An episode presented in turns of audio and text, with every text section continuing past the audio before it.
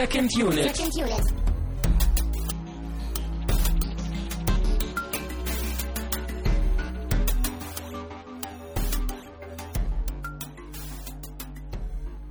Herzlich willkommen zu einer neuen Ausgabe von Second Unit. Wir haben uns aus den Traumwelten wieder zurück in die Realität begeben und werden uns in der nächsten Stunde und vielleicht ein wenig länger mit Inception auseinandersetzen. Mein Name ist Christian Steiner und ich habe bei mir Tamino Mut. Hallo. Obwohl wir natürlich jetzt wieder in der Realität sind, wollen wir euch trotzdem ein traumhaftes Hörvergnügen bereiten. Wunderbar. Wir machen das, indem wir mal wieder am Anfang ein paar kleine Ankündigungen haben, ein paar kleine Dinge, die wir hier erwähnen, damit ich sie nachher im passenden Blogartikel auf secondunit-podcast.de auch verlinken darf. Das ist zum einen äh, die schon erwähnte Filmreihe, die ich von der Uni aus organisiere. Da hatten wir in der letzten Sendung ja die ersten beiden Filme ganz kurz erwähnt und ich wollte nochmal jetzt in dieser Sendung äh, die letzten beiden quasi erwähnen. Das ist einmal der Film Jäger des Augenblicks, auch eine Dokumentation zum Thema, naja, weniger Reise, aber mehr so, so Extremsport. Es geht nämlich um Bergsteiger. Mhm. Und der letzte Film ist The Bus, auch eine Dokumentation über den VW-Bus, der ja quasi so als Inbegriff des Reisemobils gilt. Die beiden Filme äh, schließen diese Filmreihe ab. Der Jäger des Augenblicks läuft am 17.06. und The Bus mit anschließendem ja, Bier als Abrundung der ganzen Filmreihe läuft am 19.06. jeweils im kommunalen Kino in der Pumpe in Kiel. Und ihr freut euch auf äh, Besucher aus ganz Deutschland. Aus der ganzen Welt. Natürlich. Gut. Dann ziehen wir weiter und sagen vielen Dank für fleißige Spenden über Flatter. Und zwar hat uns Jonas äh, 1337 oder Lied wahrscheinlich äh, zu The Room geflattert. Das freut dich, glaube ich, am allermeisten. Ja, wenn man eine Episode flattern sollte hier, dann ist es natürlich The Room. Dann haben wir noch weiterhin für den ganzen Podcast von, wie ich gelernt habe, Mac Thieler, von Vier Malbe und ST Brock M auch jeweils Flatterspenden bekommen. Und manchmal fällt mir auf, oder wenn ich einen Tipp geben darf in dieses Internet, sucht euch Nicknames aus, die man auch aussprechen kann. Bei dem Aber trotzdem, danke, danke, danke. Ja, natürlich. An die Unaussprechlichen. An alle. An alle, die uns hören. Und ganz besonders an die, die fleißig spenden. Ja, wo wir auch schon beim Thema sind, wir hatten auch schon wieder neue iTunes-Bewertungen bekommen. Das hilft uns immer. Und hier an dieser Stelle auch nochmal der Aufruf, wenn ihr uns was Gutes tun wollt und nicht irgendwie spenden wollt, sondern einfach Aufmerksamkeit verteilen wollt und verschenken wollt, dann macht das doch. Macht doch irgendwie, ja, schreibt für uns iTunes-Bewertung, das hilft uns immer. Positiv, negativ, ganz egal. Klickt euch in den iTunes Store und lasst da vielleicht eine kleine Rezension oder verteilt uns. Wenn ihr uns gut findet, teilt uns doch einfach. Ja. Auf Twitter, auf Facebook. Geht auf die Straße und verkündet unsere Botschaft. Demonstriert für uns. Für mehr gute Filme im Namen von Second Unit. Genau. Über mehr Beschwerden, über alle möglichen Filme.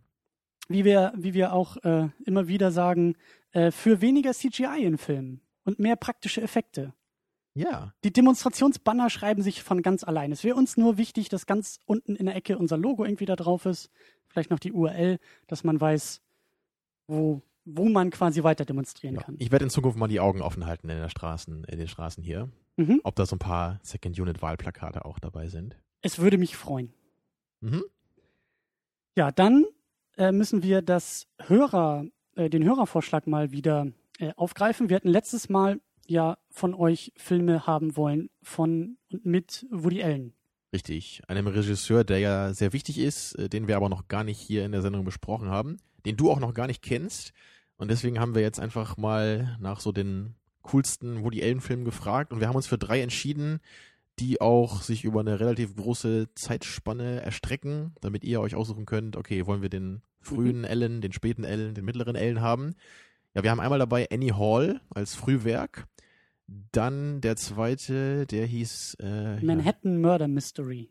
Richtig, der war aus den frühen 90ern, glaube ich. Yep. Ja, also in der mittleren Phase und dann ja noch den relativ neuen Midnight in Paris. Mhm. Da habt ihr jetzt freie Auswahl, lasst eure Stimmen da, habt ihr jetzt ein paar Wochen Zeit zu. Genau. Ja, wir hoffen auf rege Teilnahme.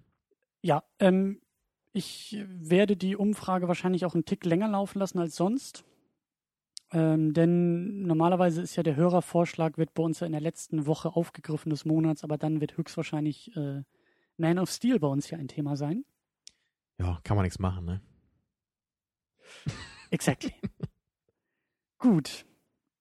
Und wo wir auch schon beim Thema äh, Werbung waren, kommen wir dann nochmal ganz kurz zurück, denn wir werden jetzt ja über Inception sprechen und natürlich auch unweigerlich über das Thema Filme und Träume. An dieser Stelle vielleicht nochmal etwas Eigenwerbung für Second Cut. Das ist ja so ein kleines Nebenprojekt von mir, auch ein Podcast. Da haben wir in der ersten Sendung ähm, auch zum Thema Träume eine kurze Diskussion ähm, von uns beiden mit drin, wo wir genau das besprechen. Richtig, da war ich auch zu Gast in deinem anderen Podcast und da haben wir halt auch so ein bisschen so diese Metathematik angesprochen, die halt äh, Inception ganz gut verkörpert. Also lässt sich ganz gut so als Vorbereitung auf diese Sendung hören. Oder als Nachbereitung Mhm. vielleicht, weil wenn man das hier hört, dann wäre eine Vorbereitung. Hm. Wir haben aber noch weitere Vorbereitungstipps, die wir jetzt quasi nachreichen. Wir haben noch nicht mal einen Zeitreisefilm, aber wir arbeiten hier mit Zeitreiseparadoxien. Das ist äh, Ja, ja. ja getreu unserem Motto. Ähm, Hauptsache möchte- verwirrend, ne? genau. Das ist Ich unser Motto. Ja. So wie dieser Film ja auch äh, an gewissen Stellen verwirrend ist. Ähm, ich möchte nämlich noch ganz kurz auf zwei ähm, ja, Interpretationen oder zwei Texte, die sich mit Interpretation zu Inception auseinandersetzen. Das eine ist, glaube ich, von Screen Rant. Ich weiß gar nicht, wo der zweite Artikel herkommt.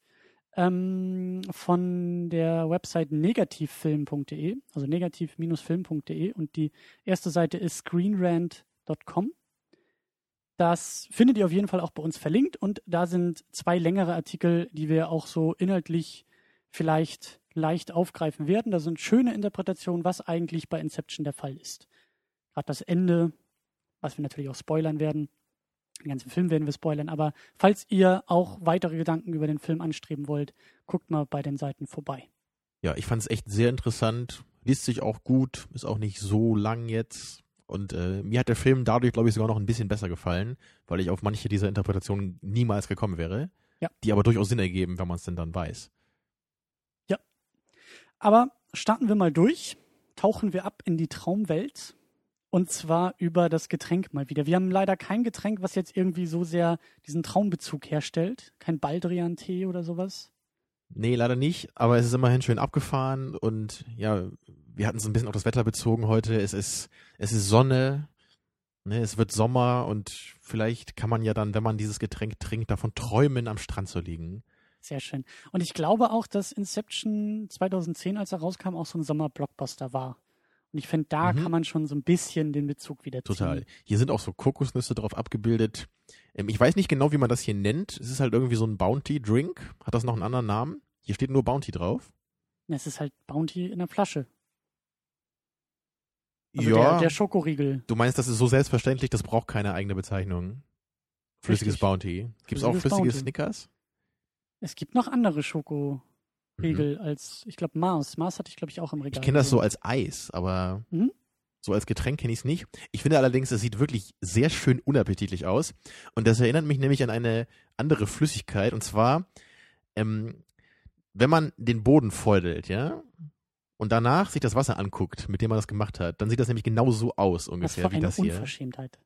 Es Und wir geht sind nur um die mal, Optik. Wir streiten noch nicht mehr über den Film. Ich habe es noch nicht probiert.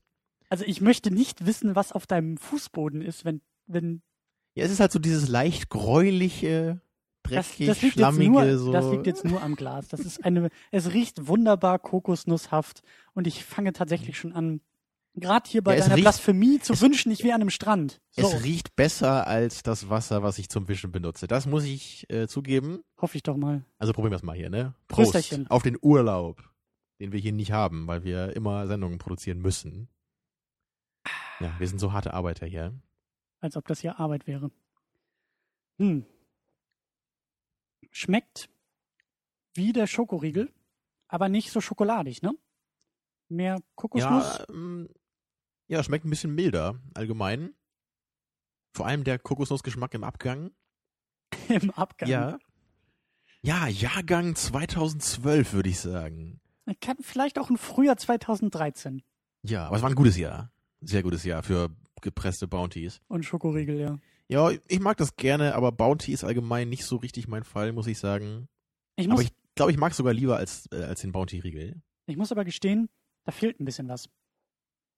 Also der von dir beschriebene Abgang, da, das, weiß ich nicht, da hätten irgendwie vielleicht noch so Kokostückchen oder so hätten da noch was getan. Das ist so, das, das fadet so aus, das ist so unspektakulär.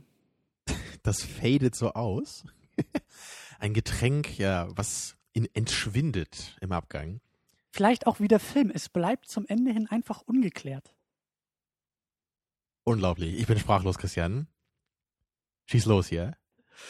Ich, ich finde, du darfst heute auch mal den Plot erklären, weil es ist einer deiner Lieblingsfilme. Ich äh, mag den Film auch sehr gerne, aber du magst ihn noch eine Ecke lieber. Mhm. Und der ist so kompliziert zu erklären, dass du das gerne machen darfst. Aber ich helfe dir auch, wenn du nicht weiterkommst. Ich versuche es. Ich bin auf diese Aufgabe gar nicht vorbereitet gewesen. Nee? Deswegen versuche ich das ein wenig spontan. Ja, das ist ja sonst äh, eher so dein Steckenpferd. Aber wir versuchen es gemeinschaftlich, wie die Protagonisten im Film. Und zwar, Inception ist ein in gewisser Weise mh, Science Fiction, denn in dieser Welt, die uns nicht weiter erläutert wird, ist es auf jeden Fall möglich, dass Menschen gemeinsame Träume erleben. Mhm. Und um dieses Konzept drumherum bildet sich quasi so eine Art Organisation oder ein, ein Team, das versucht, Informationen aus gemeinschaftlichen Träumen herauszuholen, indem sie Leute in diese Träume reinholt. War fast schon wie so, ein, wie so eine Art ähm, Verbrechen mehr oder weniger, oder wie so ein Bankraub zumindest. Also es ist ein Heist-Movie. Es geht darum, sagen, ja. etwas zu stehlen, und zwar nicht die Diamanten, sondern Informationen aus den Köpfen von anderen Leuten, von wichtigen Menschen.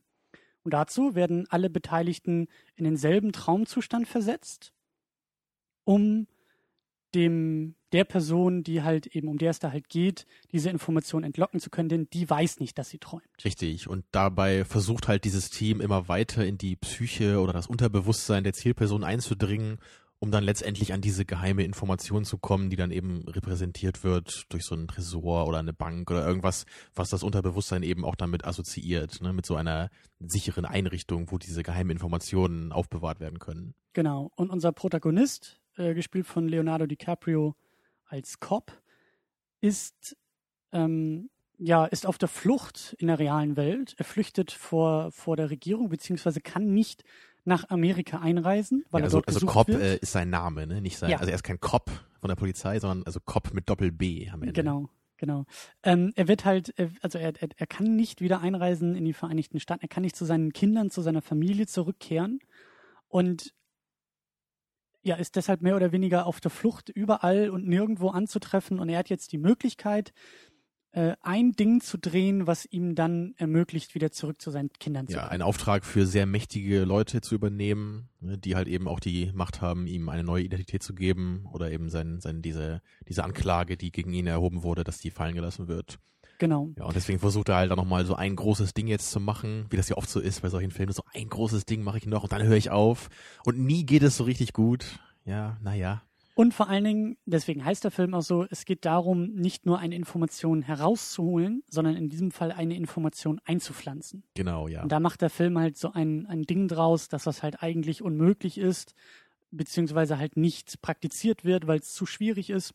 Und das ist ja eben auch der titelgebende Aspekt, ne? diese sogenannte Inception, eine, ein Hereinpflanzen äh, einer ja, Traumwelt in eine andere Person, die sich halt jemand anders ausgedacht hat. Das ja gar nicht mal so sehr. Das Inception, der Inception-Charakter ist ja gerade diese Idee einzupflanzen. Es geht ja darum, Ach so, ja, ja genau, es geht äh, darum, ne, was sie im, im Flugzeug da gemacht haben. Ne? genau, dass halt eben, ähm, lass mich kurz gucken, das müsste Killian Murphy sein oder Cillian Murphy als Robert Fisher, der halt ein, ein, das Erbe seines Vaters antreten soll, eine mächtige Firma übernehmen soll, aber sein Konkurrent, gespielt von Ken Watanabe als Saito, hat da halt keinen Bock drauf. Der möchte, dass dieses ähm, Familienunternehmen mehr oder weniger den Bach runtergeht. Das ist sein ärgster Konkurrent.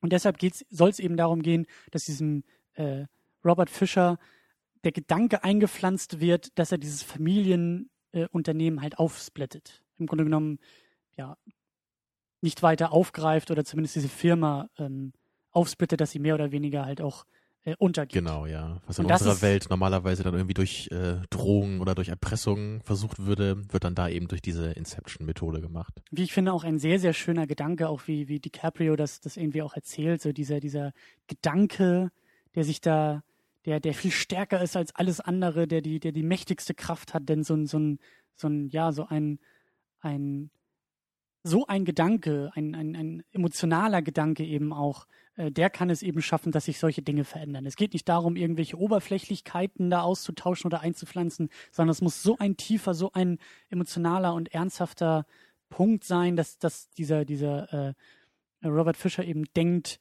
das sei sein eigener Gedanke. Und deswegen müssen sie ja eben auch so tief in sein Unterbewusstsein rein. Und dann ja auch durch diese verschiedenen Ebenen, ne, den Traum, Ja. im Traum, im Traum. Ja. Ja. also drei verschiedene Ebenen, die der Film dann hat. Und da kommt ja sogar noch eine vierte dazu dann später.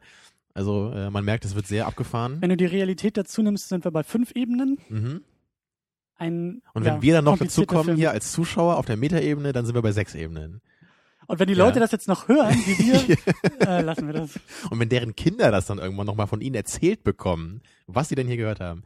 Ja, man kann das äh, ewig weiterspinnen, aber Ja. es gibt auf jeden Fall eine Menge Ebenen in dem Film. Es gibt vor allen Dingen auch eine Menge Schauspieler noch in dem Film. Wir haben jetzt ja nur ein paar erwähnt. Ähm, wir springen da einmal kurz durch. Joseph Gordon-Levitt spielt mit als Arthur, den ich ja sehr hoch halte, den ich sehr mag. Ellen Page als, äh, wie hieß sie? Ariadne? Ariadne oder so, ne? Mhm. Ja, komischer Name. Ich habe immer Adrian gelesen vorher, aber es ist nicht Adrian. Tom Aber Hardy irgendwie so als Emis. Ja, Tom Hardy, äh, den nimmt Nolan ja auch gerne. Der gefällt mir auch sehr gut, muss ich sagen. Er hat grausam angefangen in Star Trek Nemesis damals. Das war, glaube ich, so sein erster großer Hollywood-Film. Aber er hat sich gemacht seitdem. Und äh, es gibt auch den sehr schönen äh, Film Warrior mit ihm. Der ist auch nicht problemlos, aber auf jeden Fall auch eine coole Performance von ihm da. Den haben wir auch noch auf der Liste, den würde ich sehr, sehr gerne Mhm. mal schauen. Dann haben wir noch Dailib Rao als Yusuf, den ich nicht weiter kenne. Nee, der sagt mir auch nichts. Mm, Wir haben Tom Beringer Ja, oder Tom Berenger? Berenger, keine Ahnung, wie man ihn ausspricht. Ihn mag ich allerdings sehr gerne. als Browning. Ja, vor allem aus Platoon bekannt. Da hat er eine großartige Performance hingelegt. Mm, Er spielt hier diesen, er ist, er ist, er ist irgendwie dieser, er ist der Onkel oder der Handlanger oder sowas? Also die oder rechte Hand, glaube ich, so ein bisschen. Oder, so? ein, ein, ein hohes Tier in der Firma auch Mhm. so, ne? Von dieser, wir, von dieser Zielperson. dann haben wir noch Marion Cotillard als Mel, die verstorbene Frau unseres Protagonisten, die dann auch bei Dark Knight Rises mal wieder dabei war. Und die unseren Protagonisten hier auch immer wieder mal heimsucht aus seinem Unterbewusstsein heraus. In den unpassendsten Momenten springt sie in den Träumen irgendwie dazwischen. Ja, das haben die verstorbenen Ehefrauen so an sich, ne? Furchtbar. Und zu guter Letzt haben wir noch Pete Postlethwaite. Ja, keine Ahnung, wie man ihn ausspricht. Er ist auch ein bekannter Schauspieler, der in unglaublich vielen coolen Filmen mal so eine Nebenrolle gespielt hat. Er spielt hier diesen, diesen, äh, diesen ähm, ja, Familienvater, den, den, äh, der halt stirbt, Maurice Fisher, der Ja. eben seinem Sohn Killian Murphy das Unternehmen vererbt. Ja, er ist auch Drei nur, Sätze. nur ein paar Mal zu sehen, ich glaube nur in zwei Szenen. Aber ich mag ihn sehr, sehr gerne. Er ist auch äh, vor kurzem gestorben, was sehr schade war. Aber er hat über die Jahre, also oft ist er mal so hier und da zu sehen in, dem, in dem einen guten Film oder in einem schlechteren Film. Also bei The Lost World von Jurassic Park war er auch dabei. Der Film war halt nicht so gut. Ne? Aber bei The Usual Suspects zum Beispiel ist er auch zu sehen. Mhm. Ja, also cooler Typ, der auch ein sehr markantes Gesicht hat. Also hoher Wiedererkennungswert. Ja, und was wir, glaube ich, noch, noch gar nicht formell gesagt haben, der Film ist von Christopher Nolan gemacht und geschrieben und Regie geführt. Da werden wir, glaube ich, am Ende nochmal näher drauf eingehen. Das ist, glaube ich, das erste Mal, dass wir hier ein bisschen ausführlicher über Nolan auch sprechen Genau, wir können. haben ganz oft schon irgendwie mal so hier und da am Rande Nolan erwähnt, aber wir haben wirklich noch nie explizit mal so über ihn gesprochen in der Sendung. Obwohl Wenn wir ja auch schon ein paar Filme von ihm gesehen hatten, kürzlich ja auch Insomnia, aber da ging es ja eher dann um El Pacino und davor waren es dann halt die Batman-Filme von ihm, Mhm. zumindest die letzten beiden und da haben wir dann auch eher über Batman geredet. Aber heute soll dann auch mal Nolan selber hier Thema sein am Ende. Nolan ist eigentlich mein absoluter Lieblingsregisseur. Ja, Da kommt sonst ist- auch keiner ran für mich. Er ist zumindest auch einer meiner Lieblingsregisseure. Ich weiß nicht, wenn ich ihn jetzt mit Tarantino messen müsste, würde es ein enger Kampf werden, glaube ich. Mhm. Aber er ist auf jeden Fall auch bei mir ganz oben mit dabei. Ich finde das auch so, so spannend, dass eigentlich Inception ja mehr oder weniger nur so, also so habe ich ihn zumindest in, in Erinnerung, eher so als Knochen vor die Hunde, ähm, glaube ich, gedacht war, dass halt dieser Nolan nach dem Riesenerfolg von Dark Knight und vor Dark Knight Rises nochmal so kurz sein kleines Ding da machen kann, damit er dann wiederkommt und Dark Knight Rises dann in die Kinos Mhm. bringt und halt nochmal diese Milliarde äh, Geld druckt. Und ich fand es halt so spannend und ich habe ihm das halt auch so unglaublich gegönnt, dass eben auch Inception so ein kommerziell so ein Riesenerfolg wurde. Das zeigt für mich eben auch, dass ähm, diese Art von Blockbuster und diese Art von vielleicht nicht Michael Bay-Niveau, Action auch Ja. im Massenpublikum funktionieren kann. Aber da werden wir, glaube ich, am Ende noch weiter drauf eingehen. Wir wollen ja erstmal ein wenig vorne anfangen und vor allen Dingen auch inhaltlich anfangen, denn ähm, auch schon öfter erwähnt, aber eigentlich auch zu Tode diskutiert, glaube ich, hier bei uns. Der Film fängt mal wieder so an, wie ich eigentlich Filme gar nicht anfangen sehen will. Ich glaube, so fing diese Diskussion äh, auch an damals. Oder dieser kleine Running Gag, der ja sich hier durch einige Episoden äh, zog. Ne? Immer wenn irgendwie in einem Film jetzt ein Prolog oder ein Vorgriff irgendwie vorkommt, dann denke ich auch schon gleich, was würde Christian dazu sagen? Ne, weil du hast ja damals, ich glaube, ich glaube beim Hobbit haben wir da auch ausführlich drüber gesprochen, da fandest du auch den, diesen ganzen Prolog nicht so schön. Ich möchte, ich möchte da ganz kurz noch, noch differenzieren. Also Prolog ist für mich was anderes als dieser Vorgriff. Richtig, So- ja, so- das so sind zwei verschiedene Dinge. Genau, beim, beim Prolog, das ist, das ist für mich ein anderes Kapitel. Das ist halt, der braucht zu lange dann für mich, um mich ins Geschehen zu werfen. Der Prolog ist für mich eher so ein, so ein Ding, wo ich nochmal aufs Klo gehen kann, weil eigentlich ist es ja gar nicht wichtig. Sonst wäre es ja im Hauptfilm quasi drin. Der will ja irgendwie nur ein bisschen Stimmung erzeugen, ein bisschen Gefühl für Welten geben. Da will ich dir gleich schon wieder an die Gurgel gehen, aber führ deinen Gedanken mal aus, ja? Und das, was wir hier haben, dieser Vorgriff oder dieser, dieser Einstieg in Medias Res, also sofort in der Handlung auch schon wichtig, äh, wicht, wichtige Szenen zu sehen. Und hier, Inception fängt ja an, dass DiCaprio irgendwie an einem Strand aufwacht und dann halt in so einen Palast gebracht wird und da sitzt eben äh, Saito als alter Mann und die beiden sprechen irgendwie miteinander und äh, es gibt schon Andeutungen auf die Handlung und das kann man am Anfang alles noch gar nicht so richtig einordnen. Ja, es, es ist im Grunde ein Stück einer Szene, die erst relativ zum Ende des Films dann ganz zu sehen ist. Und mir ist jetzt hier auch bei Inception aufgefallen, was mich an dieser Art und Weise stört. Denn ich mag es sehr, sehr gerne, in Filmen mitzudenken und auch mitzurätseln. Das ist eben auch für mich eine Stärke von Nolan, dass der es eben schafft, dass ich nicht irgendwie, dass, dass ich immer so ein bisschen auch gefordert werde dabei. Oder eben auch bei, bei, ja, bei anderen Filmen, Prometheus hat es versucht, aber ist damit kläglich gescheitert, halt immer wieder Fragen aufzuwerfen, damit ich irgendwie auch was zu tun habe beim Schauen. Nicht einfach nur passiv irgendwie Bilder über mich ergehen lasse, sondern ich möchte mitdenken. Das Problem bei solchen Vorgriffen ist aber, dass das genau die, der einzige Moment eigentlich ist in einem Film, wo ich das noch nicht will. In den ersten paar Minuten kann ich ja noch gar nicht mit dem Film denken, denn ich muss ja erstmal in die Welt eingeführt werden. Ich muss ja erstmal wissen, äh, wa- wa- was, was für Regeln herrschen hier. Ist das jetzt Science Fiction oder ist das nicht Science Fiction? Äh, Erzähl mir was, Film. Um wen geht es? Worauf, Mhm. worauf soll ich achten und worauf soll ich Ja, äh, ich, ich finde es hier auch ein bisschen schwierig. Wir werden den Film ja auch heute größtenteils loben, deswegen kann man jetzt ja am Anfang auch mal sagen, so die ersten ein, zwei Minuten, die gefallen mir auch hier nicht so sehr, äh, eigentlich auch, auch aus genau dem Grund, den du halt eben auch nennst und ähm, da als vielleicht als positiveres Beispiel wäre da für mich Fight Club zu nennen, der ja auch so ähnlich anfängt. Ich finde allerdings, da macht das Ganze irgendwie noch viel mehr Sinn, eben weil man auch so sehen könnte, okay, der Hauptcharakter erzählt so ein bisschen, wie es zu diesen äh, Geschehnissen kommt, die wir ganz am Anfang sehen. Und hier wirkte das echt, um es ganz krass zu sagen, fast so, als hätte man irgendwo beliebig eine Szene rausgegriffen und die an den Anfang gepackt. Ja. Um halt einfach den Zuschauer so ein bisschen vielleicht schon mal gleich zu verwirren, ihn ein bisschen darauf gefasst zu machen, ich muss hier wirklich versuchen aufzupassen.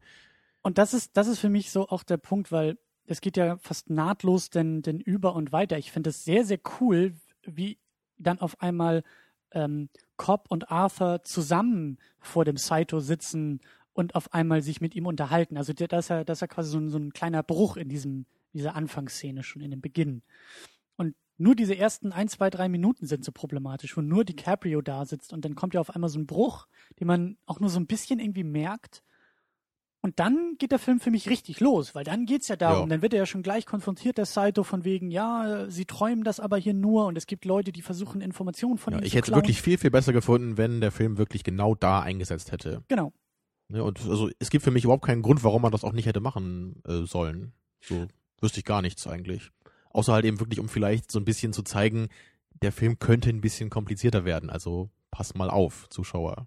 Ja, aber das tut er denn ja auch schon in diesen Momenten, wo, wo diese ganze Logik, innere Logik ähm, eingeführt wird. Und vor allen Dingen auch diese Regeln, die da aufgebaut werden. Und das, das finde ich, macht, macht Nolan eben sehr, sehr gut. Dieses Stück für Stück dem, dem irgendeiner Figur in einem Film, entweder das ist Saito oder später ähm, die gute Ellen Page, ähm, eine Figur auch ein, einzuführen oder eine Figur zu haben, zu der genauso gesprochen wird wie zu uns als Publikum. Das Mhm. ist ja, das ist ja einfachstes Screenwriting. Wenn du uns was erklären willst, hol dir eine Figur in dem Film, der man es auch erklären Ja. muss. gerade zu Beginn der Geschichte ist ja Ellen Pages Charakter so ein bisschen auch unser Hörrohr, könnte man sagen. Noch also, früher, noch früher. Saito ist ja schon, ist ja noch früher derjenige, der, der ja, schon gut, Fragen stimmt und das auch, stellt. ja. Aber dann so im weiteren Verlauf der Geschichte Ja. er, erklärt ja eben Cobb ihr sehr viele Elemente von dieser Mission und was sie eben dann auch zu tun hat. Sie muss ja so diese Labyrinthe entwerfen, so diese Grundstruktur dieses Traums. Und da kann man natürlich dann als Zuschauer einfach auch mal ein bisschen zuhören, ne, was Cobb ihr denn dann so erzählt. Genau. Ja, aber so im Großen und Ganzen äh, muss man schon sagen, es ist eine ganze Menge, was da erklärt wird am Anfang. Ne? So Ja. gerade so die erste Hälfte, erstes Drittel vielleicht, da passiert eigentlich relativ wenig noch, so wirklich so actionmäßig, sondern da wird echt eine Menge erklärt. Da wird diese ganze Mechanik wird etabliert. Und da, ähm, ja, da würde ich schon gern wissen von dir, also war das vielleicht ein bisschen zu viel oder hättest du dir da vielleicht schon noch gewünscht, dass man das Ganze, also dass man vielleicht die Action, die ja eher so in der letzten Hälfte vorkommt, dass man die vielleicht ein bisschen mehr verteilt hätte, sofern das möglich gewesen wäre? Ich habe damit eigentlich keine Probleme. Ich finde das sehr, sehr gut. Ich finde das, das Einzige, was, was ich vielleicht kritisieren könnte, ist eben, dass es so routiniert gelöst ist. Dass man da vielleicht mehr hätte von Nolan erwarten können, als in Anführungszeichen nur gut zu funktionieren in dieser ersten Hälfte. Ja, es, es gibt halt keine abgefahrenen Methoden, wie hier irgendwie dem Zuschauer Informationen rübergebracht werden. Es wird halt, Ja. es wird halt gut erklärt, man versteht das auch, wenn man zuhört, aber es ist vielleicht schon, also ich, ich erinnere mich, glaube ich, auch noch, als ich den zum ersten Mal gesehen habe, da fand ich das ziemlich ermüdend. Das war heute nicht ganz so schlimm, weil ich ja eben auch wusste, wie der Film dann auch loslegt, dann in der zweiten Hälfte. Aber wenn man das nicht weiß als Zuschauer, dann ist es, glaube ich, schon ein bisschen schwieriger, da auch schon so dieses intrinsische Interesse dran zu haben, jetzt genau zu verstehen, wie das alles funktioniert. Zumal man ja auch äh, äh, zu dem Zeitpunkt des Schaums noch gar nicht weiß, wie genau muss ich das eigentlich verstehen. Ne? Ja, stimmt schon, aber ich finde gerade am Anfang, als da so dieser erste, dieser erste Deal oder diese erste Aktion mit Saito gemacht wird, da fand ich, macht Nolan das, das schon eigentlich ziemlich gut, dass du schon gleich merkst, okay, hier passieren Dinge und auf einmal ist dieses ganze, ganze Teil hier überflutet und unter Wasser und er schneidet ständig zwischen DiCaprio in diesem japanischen Herrenhaus und DiCaprio, der irgendwie schläft und auf einem Stuhl sitzt, hin und her. Und warum tut er das? Und was hat das zu bedeuten, bis man dann irgendwann merkt, ah, das eine ist ein Traum, dann ist wahrscheinlich diese Szene in dem Stuhl der Moment, wo er das träumt und dann fährt er ja quasi Mhm. nochmal so heraus und dann merkt man ja erst, oh, selbst dieser Moment auf dem Stuhl war auch schon wieder geträumt. Ja, also Das finde ich macht Nolan sehr, sehr gut. Das, das stimmt und das- das meinte ich jetzt auch gar nicht so sehr. Das habe ich wahrscheinlich nicht, nicht ganz äh, gut formuliert gerade. Also klar, der, so der, der erste Akt so dieser Erklärung, der ist gut gelöst. Da sind wir auch gleich in dieser Action drin und da erleben wir auch sofort eben diesen diesen äh, Two-Layer-Traum mit. Ne? Da, da sehen wir ja gleich, okay, es gibt hier den Traum im Traum, da wird Ja. einiges erklärt. Ich meinte halt eher danach dann. Da gibt es ja echt so, ich weiß nicht, eine Dreiviertelstunde ist das bestimmt, wo halt wirklich ganz viele Regeln dann eher im Detail etabliert werden, bevor dann diese große Hauptmission des Films eigentlich losgeht. Also das meinte ich halt eher, weil da habe ich mir schon manchmal ein bisschen gewünscht, dass da vielleicht noch ein bisschen mehr irgendwie so fürs Auge dabei wäre. Okay, das ist vor allen Dingen der Teil mit Ellen Page, den du ansprichst. Ne? Und da Richtig, muss ja. ich auch, auch ähm, zustimmen, dass das, glaube ich, ein bisschen. Hm, also ich weiß auch nicht, ob das so glücklich von Nolan gemacht wurde. Denn gerade Ellen Page, die ja eingeführt wird als Architektin dieser Träume und der quasi das Regelwerk von innen heraus beigebracht wird, was, was, was kann man mit Träumen, was kann man nicht mit Träumen in, diesem, in dieser Filmwelt, da schlägt Nolan für mich auch ein bisschen über die Stränge, weil er das sehr fantastisch aufbaut und sehr fantastisch inszeniert. Sie fängt ja an, irgendwie Straßenzüge zusammenzuklappen und wirklich die ganze Welt zu formen. Und DiCaprio und Nolan sagen uns aber mehr oder weniger, nee, darum wird es uns hier aber gar nicht gehen. Denn das wird ja mehr oder weniger untersagt und verboten. Ja, da, Es das gibt ist, ja, das es gibt ja wirklich so, Punkt, so ja. Strukturen, deswegen sagt ja dann DiCaprio, oh, du kannst hier nicht zu, zu sehr über die Stränge schlagen, denn mein Unterbewusstsein merkt, dass das unlogisch ist und deswegen äh, wehrt es sich jetzt gegen dich als Fremdkörper in meinem Traum. Das ist halt einerseits äh, schon sinnvoll und erklärt ja eben auch, warum es halt nicht äh, zig total abgefahrene Szenen in dem Film gibt, wie das zum Beispiel bei Matrix Reloaded irgendwie der Fall ist. Ja. Es ist aber trotzdem irgendwie auf so einer anderen Ebene irgendwie ein bisschen schade, ne? Weil man gerade in dieser Szene, die du gerade erwähnt hast, wo sich wirklich diese ganze Stadt so so so aufrollt, ne? Und dann plötzlich ist dann die Hälfte dann äh, statt im Himmel dann auch noch zu sehen. Das ist halt schon so cool gemacht einfach, dass man das irgendwie gerne auch noch mehr sehen würde. Ne? Und da kann ich mich auch dran erinnern, dass das zu der Zeit, als der Film rauskam, große Kritik war und ich auch den Kinosaal damals so ein bisschen enttäuscht, nicht enttäuscht, aber so ein bisschen, das war so ein bisschen flaues Gefühl auch bei mir im Magen. So dieses, Nolan, warum hast du uns nicht diesen Film gegeben, den du in diesen paar Szenen mit Ellen Page gezeigt hast? Wäre das nicht eigentlich auch ein toller und spannender Film, der eben fantastisch mit Träumen umgeht? Also ich, auch einer meiner Lieblingsfilme ist ja Eternal Sunshine of the Spotless Mind, der ja eben sehr fantastische Bilder teilweise einstreut und eben mhm. auch mit dieser Unlogik in Träumen produktiv umgeht. Und da war ich schon so ein bisschen, naja, ich konnte mich zwar auf den Film ein und deswegen macht Nolan das ja auch. Und das ist dann auch in meinen Augen wieder die große Stärke von Nolan. Er weiß, dass das eine Erwartung auch des Publikums ist. Selbst wenn er diese Szene mit Ellen Page nie eingebaut hätte, glaube ich schon, dass das als Kritikpunkt auch an den Film herangetragen worden wäre, wenn, wenn er eben nicht. Also mit dieser Szene beantwortet er explizit oder geht er auf das Publikum zu und sagt, diesen Film möchte ich nicht machen. Ich zeige genau, dir aber, ja. was eigentlich mit der Thematik möglich ist. Ich weiß, was ich eigentlich hier für einen Film hätte machen können. Aber, mhm. liebes Publikum, lass dich bitte darauf ein, dass mein Film das hier nicht braucht. Richtig, genau das. Und an ein paar Momenten, da sieht man das ja auch. Es gibt ja wirklich diesen einen tollen Shot, wo dieser Zug dann durch die Stadt rauscht, so in ja. diesen Wagen rein. Oder auch später diese ganze großartige Szene, wo die, eben dieser, dieser Van von der Brücke runterstürzt Ne, und dann in dieses Wasser, das ist ja dann auch alles in der Zeitlupe und in dieser einen Traumebene verschwindet dadurch ja dann die Schwerkraft. Das ist ja dann auch alles schon sehr schön gemacht. Ne? Aber es ist halt schon im, so, so in Anbetracht der Laufzeit des Films ist es relativ wenig.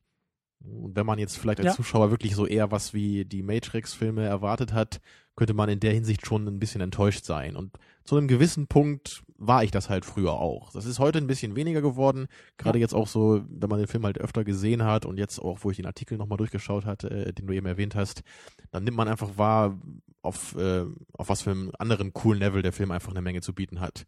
Da muss man einfach dann eben, was die Action angeht, hier eben dann seine Erwartungen so ein bisschen runterschrauben.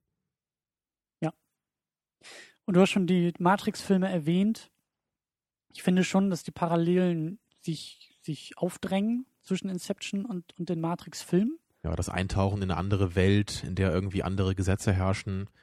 Ja, allein auf dieser Ebene ist es ja schon sehr ähnlich. Und eben auch Konsequenzen, der Tod bedeutet etwas oder hat auch Konsequenzen in, innerhalb dieser unrealen Welt Richtig, und so weiter und ja, so fort. Und dann auch vor allem dieses Ein- und, und Austreten, was immer nur durch eine bestimmte ja, durch so ein, wie, wie nennt man das, ne? Einerseits ist halt das Telefon bei Matrix, ne, die Telefonverbindung, und hier ist es eben dieser Kick. Ne, mhm. Dass irgendwie der, man muss irgendwie erschreckt werden, um halt aufzuschrecken. Man kann nicht von sich aus heraus Richtig. aufwachen oder irgendwie aus dieser Welt austreten, sagen wir es mal so. Ähm, aber Nolan setzt einen anderen Schwerpunkt als, als die Wachowskis bei Matrix. Denn Nolan sagt, Deswegen meine ich ja diese Nummer auch mit Ellen Page. Es geht mir hier nicht um den fantastischen Aspekt und um die Welt. Ich könnte hier eine, eine abgefahrene Welt erschaffen, sondern ich möchte die Geschichte von und mit Leonardo DiCaprio erzählen. Ja, zumindest darum, in erster Linie. Es geht darum, dass Cobb seine Kinder wiedersehen möchte. Er will zurück nach Hause und das ist es, was ich erzählen möchte. Da gibt es verschiedene Interpretationsstufen, ob das tatsächlich auch in einem Film passiert oder nicht passiert oder was jetzt eigentlich passiert und wann ein Traum ist und wann nicht Traum mhm. ist. Aber das ist dann wieder, glaube ich, Nolan, der so diese Ambivalenzen auch, auch bewusst einstreut. Aber so im Kern, glaube ich schon, ist das irgendwie das, was er erzählen wollte. Es ist der, der Fokus einfach auch im Drehbuch ist auf Cobbs Charakter und äh, auch vor allem das, was er halt eben mit dieser Traumwelt macht und was die Traumwelt mit ihm macht. Und das ist ja im Gegensatz zu Matrix, würde ich sagen, dann ein sehr großer Unterschied. Da kann man zwar auch sagen, es geht irgendwie um Neo und seine Geschichte. Trotzdem würde ich halt nie sagen, dass das so im Vordergrund steht eigentlich. Ich würde auch und nicht sagen, dass es, dass es dabei um Neo geht. Neo ist ja auch nur The One. Er ist ja auch nur ein, ein Archetyp. Ja, ich meinte jetzt eher so formal gesehen. Ne? Er ist ja mhm. schon der Protagonist, ne? Und es ist ja auch Aber seine Geschichte. Nicht. Er ist nicht, er hat keinen, keinen oder keinen vergleichbaren Konflikt wie Cobb. Cobbs Konflikt ist egal, welche Interpretation du jetzt für äh, Inception für dich annimmst, und da werden wir, glaube ich, gleich nachher oder zum Schluss auch noch mal ein bisschen drauf eingehen, aber egal welche Interpretationsform, ich glaube, jeder einzelne ist auf Cobb hingerichtet. Er ist immer der Kern der Geschichte. Ja, alles der ist psychologisch relevant. Genau. Ja, und bei Matrix äh, hat man ja, glaube ich, auch gerade eben in den Fortsetzungen erkannt, dass eben diese Geschichte um Neo nicht so konkret gedacht war, dass alles äh, plötzlich Sinn ergibt. Ja. Da hat man sich ja dann sehr verlaufen in dieser Welt. Da hat man versucht, eben diese, diese optischen und, und visuellen tollen Effekte halt weiter auszureizen. Und äh, gerade den zweiten Teil finde ich in dieser Hinsicht auch sehr gut immer noch. Aber man, man merkt ja wirklich, dass die Geschichte quasi irrelevant wird ab dem zweiten Teil da. Es geht bei Matrix, würde ich sagen, weniger um Charaktere als eher um Ideen und eher um Welten. Ja, auch so dieser philosophische Ansatz Ja. einfach, ne? So dieses, stell dir doch mal vor, was wäre, wenn. Genau. Und das will Inception ja gar nicht so sehr. Da könnte man auch Mhm. Ganz viele Fragen aufwerfen. Stell dir vor, was hätte das für Konsequenzen, wenn auf einmal Menschen den gleichen Traum teilen können? Was ja Inception so aufwirft, aber das wird gar nicht weiter behandelt, Ja. sondern das ist eine Prämisse für das, was dann eigentlich Genau, kommt. der Blick darauf ist irgendwie ein anderer als bei der Matrix-Trilogie. Ganz genau. Tja. Ähm, auch sehr spannend finde ich, ähm, und das ist dann auch wieder Nolan, und das hat mich auch ein bisschen so inspiriert, mal diese, diese Frage auch bei Second Cut aufzuwerfen, wie sehr Filme und Träume in ihren Strukturen ähnlich sind. Denn ich finde diese Szene großartig, wo Cobb und äh, diese Adrian im Café sitzen und er ihr ja so diese Regeln erklärt und so Träume, bla bla bla. Und das sind so die Grundlagen und Grundregeln. Und ähm, ich weiß gar nicht mehr, wie, wie, wie, wie sie denn irgendwie drauf kam, aber dann meinte er irgendwie so, ja, bei Träumen ist es ja immer der Fall, du weißt gar nicht, wie du da hinkommst, wo du Genau, gerade bist. Er, er, er sagt ja, er erklärt ihr ja so, die, dein Unterbewusstsein fügt das alles schon so zusammen, dass, dass dir das alles als völlig äh, normal und sinnvoll erscheint. Und du hinterfragst gar nicht mehr bewusst, wie du jetzt zum Beispiel an einen bestimmten Ort äh, gekommen bist. Und Ja. dann sagt sie ja so, ja, kann sein. Und dann sagt er ihr dann, ja, überleg doch mal, wie wir hierher gekommen sind. Und dann äh, horcht sie ja auf. Ne? Und dann merkt sie, oh, wir sind auch gerade in einem Traum. Genau, das ist, das ist der Moment, wo sie realisiert, wir sind gerade in einem Traum. Und das ist für mich auch, deswegen mag ich Inception auch so gerne und deswegen, auch deswegen äh, gefällt mir Nolan einfach so gut. Das ist für mich so eine, so eine Metapher, die Nolan da irgendwie auch aufstellt. So dieses, dieses, Nolan spielt ja immer oder ganz oft mit der Struktur von Filmen. Abgesehen von den Batman-Filmen, die ja in den Strukturen relativ routiniert sind, ist Nolan für mich derjenige, der Film als Struktur einfach perfekt verstanden hat, als, als System. Deswegen Memento funktioniert ja eben, weil der mit diesem System so sehr spielt. Mhm. Mit der Struktur des Filmes. Genauso The Prestige.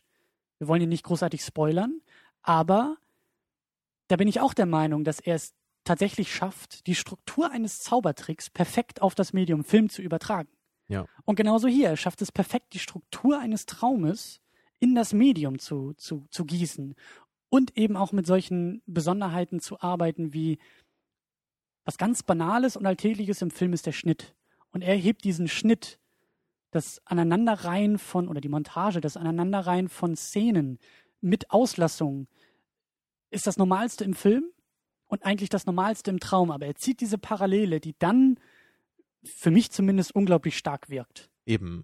Wir sind es ja einfach als Zuschauer gewohnt, dass äh, die Macher des Films schon vorher gefiltert haben, äh, in der Hinsicht, äh, was wir halt sehen sollen. Wir sehen halt einfach Ja. nur die relevanten Szenen in Hinsicht auf den Plot und hinterfragen das natürlich auch gar nicht mehr. Und in dieser Szene wird halt äh, der Zuschauer so elegant vor den Kopf gestoßen, Ja. ne, weil er genau wie Alan Pages Charakter dann eben sagt, ja, kann ja sein, ne, aber wenn dann plötzlich Cobbs Charakter, sa äh, nee, Cobb sagt, ja, überleg doch mal, ne, wie sind wir denn hier hingekommen? Haben wir ja auch nicht gesehen als Zuschauer. Ganz Aber wir genau. haben es halt eben auch gar nicht äh, erwartet, weil wir natürlich denken, klar, wie wir da hingekommen sind, ist irrelevant. Das meine ich. Wir haben einen Schnitt, wir haben eine Montage von, von, äh, von Bildern und Szenen, die wir als völlig normal hinnehmen, genauso wie sie in diesem Moment diesen Wechsel auch als völlig normal hinnimmt. Und das hat mir eben so, so gut gefallen. Und das ist eben, für mich ist Inception einfach auch eine riesengroße Metapher auf den Film. Auch in vielen Mhm. einzelnen Momenten, auch dieses, ich finde zum Beispiel auch diese Szene in Indien, diese Verfolgungsjagd, die ja so auf den Punkt perfekt gemacht ist und dadurch irgendwie auch ein bisschen merkwürdig wirkt, weil eben alles so reibungslos klappt. Wie er immer gerade so dann auch noch entkommt. Und auch durch diesen, diese, diese, diesen Häuserspalt, so gerade Ja, da eben. passt er gerade so durch, ne? er kommt gerade rechtzeitig durch, ne? dass er eben nicht getroffen wird, wo man ja sonst eher so jetzt auch in einem James Bond Film vielleicht dann eher sagen würde, ja, ne, das ist halt irgendwie jetzt so die, die filmische Action, da müssen wir jetzt mal eben mitgehen. Und hier ist es ja dann eher so, da kann man dann auch wieder sich überlegen, okay, passiert das vielleicht alles nur, weil eben das alles sein Traum war? Also auch eine, die Frage, zu der wir ja dann später auch noch ein bisschen kommen wollen, so diese verschiedenen Interpretationsmöglichkeiten. Aber ich wollte noch kurz äh, gerade sagen zu deinem, äh, zu diesem Metapunkt, ne, so dieser, die, diese filmischen Aspekte, die sich in dem Film eben widerspiegeln.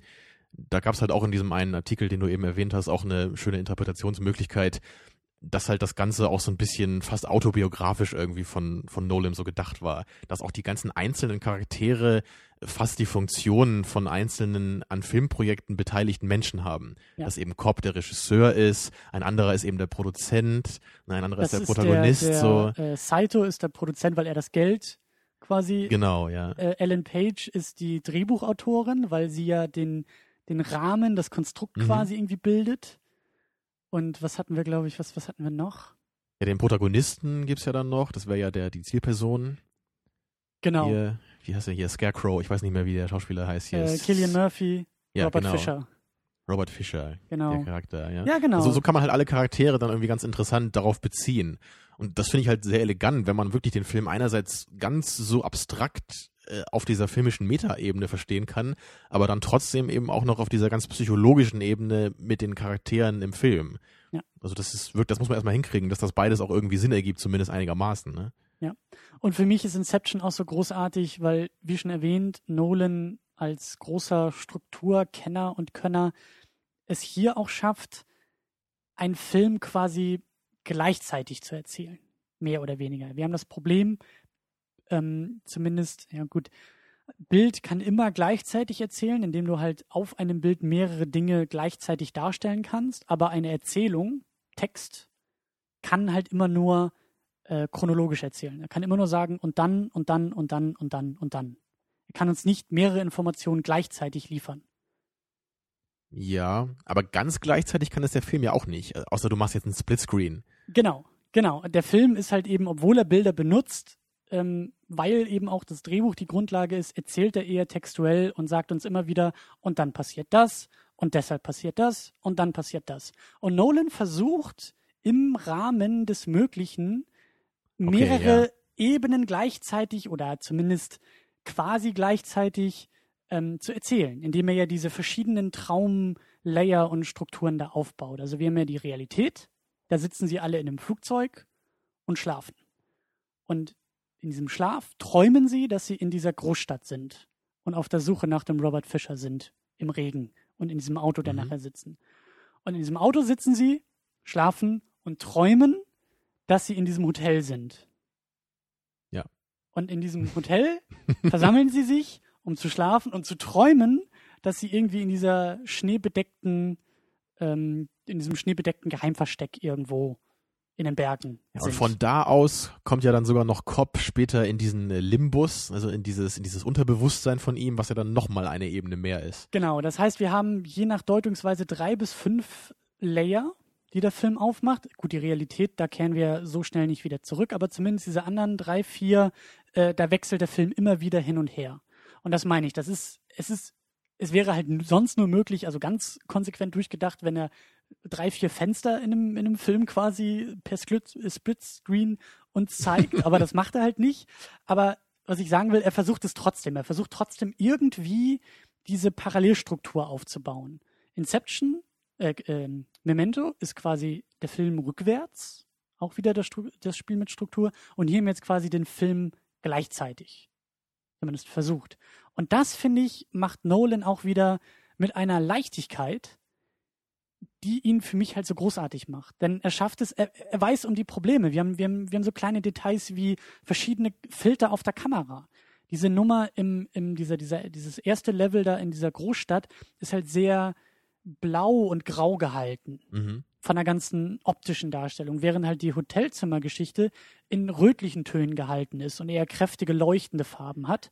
Und ja. das dritte Ding halt in, in, in der Arktis oder wo auch immer ist halt komplett in Weiß und Schnee gehalten. Also egal, wie schnell er hin und her schneidet und springt, wir haben rein visuell immer wieder einen Anker, der uns hilft, wo wir gerade sind. Und das ist eben der Knackpunkt. Letztendlich kann man ja immer einen Film rückwärts erzählen, wenn man das denn möchte, aber man muss es eben schaffen, dass, es, dass das Ganze eben auch funktioniert. Ne? Und das Ja. haben wir ja auch schon öfter, öfter mal besprochen bei dieser nonlinearen Zeitstruktur. Wir hatten ja auch diesen Catch 44 mal geschaut, der ja auch immer hin und her gesprungen ist innerhalb der Geschichte, was aber völlig willkürlich wirkte. Und Memento macht das Ganze ja eben mit Konzept. Dann enden halt manche Szenen so, wie halt vorher eine Szene angefangen hat. Und so erkennen wir dann einfach, wo das Ganze hinführt. Und Und hier, hier ist es, ja auch. hier ist es eben auch so. Man kann auch in einem Film ganz äh, wirr zig verschiedene Sachen gleichzeitig erzählen. Da denke ich zum Beispiel an Star Wars Episode 1, wo am Ende auch irgendwie vier Handlungsstränge gleichzeitig ablaufen. Das Ganze aber einfach nur äh, ziemlich verwirrend ist und eher die Spannung kaputt macht, ne, weil man gar nicht mehr so richtig drin ist. Aber Ja. hier ist es halt was ganz anderes. Hier äh, fügen sich einfach alle Ebenen schön zusammen. Sie sind alle wichtig, auch für die jeweils andere Ebene. Da, pass da passieren nicht einfach verschiedene Geschichten gleichzeitig, sondern das eine bedingt ja auch das andere. Und sie müssen ja dann auch versuchen, von einer Ebene zurück in die andere zu kommen ne, oder andersrum. Ja, und dann eben durch diese verschiedenen Farbfilter wird das Ganze halt auch für den Zuschauer dann eben visuell auch unterschiedlich, damit es eben nicht so verwirrend wird. Ja. Das ist einfach wunderschön durchgeführt dann. Und das meine ich. Nolan ist einfach auch ein, ein großartiger Handwerker. Der, der versteht sein eigenes Handwerk eben auch, deswegen kann er sich auch dieses Spiel mit Strukturen erlauben. Und die Filme funktionieren immer noch. Und das schätze ich eben auch sehr stark an ihm, dass es halt eben nicht so ein CGI-Overload ist. Aber da kommen wir, glaube ich, am Ende noch ein bisschen zu, denn wir wollen auch ein wenig jetzt mit dem Film diskutieren. Das gefällt mir nämlich auch sehr gut bei Inception. Ähm, es ist ein Film, der verschiedenste Interpretationen möglich macht und eben nicht, zumindest von meinem Bauchgefühl her, wie manch andere Blockbuster das Ganze so problematisch macht, dass man an einem Tisch sitzt und sich die Köpfe einschlägt, weil, weil man meint, die eigene Variante sei die einzig richtige und die Variante des Gegenübers kann ja gar nicht funktionieren und man streitet sich über Plotholes und da möchte ich jetzt nicht auf vergangene Blockbuster dieses Sommers, dieses Frühsommers eingehen. Ich habe keine Ahnung, auf was du da anspielst. Ich auch nicht. Ähm, aber das Schöne ist eben, dass Inception auch durch dieses Ende einfach so viel ja, Diskussionsbedarf hat, aber viele, viele Interpretationen und Varianten mit Indizien auch füttert. Das geht mal besser, mal weniger gut, aber ich glaube schon, dass die meisten Sachen irgendwie auch Sinn ergeben. Wir haben die klassische Deutungsweise, alles, was wir sehen, passiert und am Ende wird einfach offen gelassen, ob er jetzt nun wach ist oder nicht, aber wir gehen einfach mal davon aus, ja, er ist schon wach und Happy End und alles ist gut. Ja. Und dann gibt's eher so die Möglichkeit, dass man sagt, so 90 bis 95 Prozent des Films sind eben passiert. Nur ganz am Ende hat er es eben eigentlich nicht geschafft, sondern er ist immer noch in diesem Limbus und glaubt einfach nur oder er träumt für sich selber jetzt im Grunde sein Happy End für diese Geschichte. Das könnte man Schöne auch ist- sagen. Das Schöne ist auch, dass Nolans Variante oder wo, was, was er wohl irgendwie auch in Interviews dann betont hat, ist, dass es eigentlich egal ist.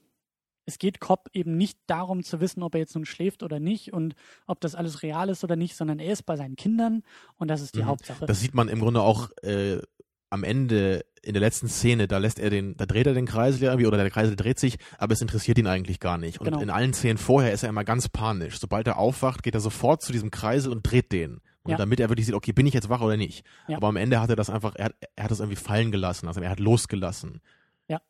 Und dann wollen wir ein wenig äh, abgedrehtere Theorien eben aus äh, von der Seite Negativfilm nochmal kurz Mhm. aufgreifen. Ja, da gibt's zum einen halt so die Sparte, dass man sich überlegt, ähm, so wie viel des Films jetzt dann von ihm quasi geträumt ist. Genau, Also man der- könnte sich halt überlegen, dass dieser Traum von ihm nicht nur in den letzten paar Minuten irgendwie einsetzt, was das Ende betrifft, sondern vielleicht schon vorher an gewissen Stellen. Genau, wir haben diese Szene in Indien, wo er das erste Mal dieses, dieses Mittel ausprobiert, was ja diesen sehr, sehr tiefen Schlaf verursacht. Was sie ja brauchen, um halt in so viele Ja, Ebenen Da suchen sie ja einmal diesen, diesen Chemiker so als Teil ihres Teams und der hat ja dieses sehr starke Selativum. Genau. Und er wacht ja auf, aber danach wird, glaube ich, kein einziges Mal der Kreisel wieder gezeigt, wie er fällt. Ja, es gibt dann diese Szene, wo er den Kreisel drehen will, aber er wird dann gehindert von einem anderen Charakter. Oder ein anderer Charakter st- stürzt rein und er macht es dann nicht. Deswegen Genau. sehen wir als Zuschauer nicht genau, wie das jetzt war mit dem Kreisel. Und ich glaube auch, dass eben danach auch keine weitere Szene kommt mit dem Kreisel, bis das Ende, wo Genau, es ja bis, offen bis bleibt. ganz zum Ende, ja. Vorher haben wir den Kreisel öfter fallen gesehen, aber nach Indien wohl oder nach dieser, dieser Szene da im Keller wohl nicht mehr. Genau. Und der andere Hinweis für diese Theorie ist eben auch, dass dieser Chemiker, der dieses Selativum da hergestellt hat, eben auch sagt, die Leute kommen hier nicht her, um zu schlafen, sondern sie kommen zu mir, um endlich aufzuwachen. Was halt eben bedeuten soll, dass sie das, das wirkliche Leben in Anführungsstrichen im Grunde gar nicht mehr, dass es im Grunde gar nicht mehr so viel wert ist wie das Träumende, weil, weil halt diese, diese Traumrealität sie eigentlich viel glücklicher machen würde. Ja. Was ja dann auch absolut auf Cobb zutreffen würde, weil er da endlich seine ganzen Probleme hinter sich lassen kann, am Ende wieder zu seinen Kindern kommt. Also würde halt auch durchaus Sinn ergeben. Dann hast du schon eben diese schöne Metapher erwähnt des, des Autobiografen, der Autobiografie des Filmemachens. Ja, wir haben den Regisseur und wir haben verschiedene Rollen, die diese Figuren einnehmen. Ja, das wäre dann eine sehr abstrakte Deutungsweise. aber durchaus charmant, wie ich finde. Dann wird's ein bisschen, wird's ein bisschen, ja, nicht abstruser, aber dann wird's ein bisschen komplizierter, denn dann gibt es mehrere Varianten, die sich auch darauf konzentrieren, ob er nicht vielleicht die ganze Zeit schläft, Ja, also von Anfang an. dass Mhm. eigentlich der ganze Film nur ein Traum ist, weil eben nicht deutlich gemacht wird, in was für einer Realität das jetzt nun spielt. Es wird halt dieses Element des gemeinsamen Träumens und dieser Regeln wird halt einfach eingeführt, aber selbst das kann ja schon ein Traum sein. Das kann ja schon Mhm. ähm, eine Traumrealität einfach nur darstellen. Von wem auch immer. Wir sehen niemanden, der diesen Film zu träumen scheint. Es gibt kein, keine Anzeichen irgendwie, kein, keinen richtigen Prolog oder keine After-Credit-Scene, die irgendwie noch zeigt, wie jemand aufwacht. Und das könnte jetzt nun äh, die Figur sein, die diesen ganzen Film Ja. erträumt hat. Aber es ist durchaus denkbar. Und ich finde nämlich eben, eben auch, dass so diese, diese äh, vorherige Nummer da in Indien, diese Verfolgungsjagd und so, also diese, das, was ich meine, so diese. Strukturähnlichkeiten, die dieser Film schon mit Träumen hat, bevor es eigentlich konkret um Träume geht, dass die schon mal, also dass die vermeintliche Realität schon manchmal sehr, sehr Genau traumhaft das. wirkt. Auch wenn man sich ein bisschen überlegt, was eigentlich diese Mission überhaupt ist. Also sie, sie müssen da halt wirklich äh, diesem Typen da irgendeine so eine Idee einpflanzen über drei äh, verschiedene Ebenen. Also man könnte im Grunde auch ganz äh, schlicht sich überlegen, das ist so abgefahren und irre, das kannst du dir eigentlich nur im Traum überlegen. Ja, und Ja. eben auch, dass äh, Cobb manchmal schon fast so Superhelden, wie du hast gesagt, James Bondhaft, halt eben so, so heldenhaft in einem Film davonkommt und auch am Ende siegt und das alles sich so zusammenfügt, dass man eben auch sagen könnte, also das wäre durchaus auch eine Kritik an dem Film, zu sagen, mein Gott, das ist ja alles Quatsch und unrealistisch. Wenn Aber- es denn realistisch gemeint sei. Ne? Aber mit drei Schritten zurück könnte Ja. man auch sagen, das ist ja alles nur ein Traum. Ja. Man kann das halt auch äh, versuchen, da, dadurch zu belegen, dass ja seine Frau immer wieder so, er denkt aus seinem Unterbewusstsein an ihn herantritt.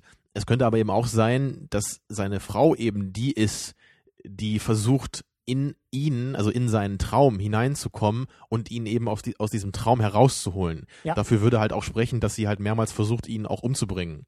Ne, Einmal geht sie ja auch mit so, einer, mit so einer zerbrochenen Flasche auf ihn los. So, sie will ihn halt aufwecken.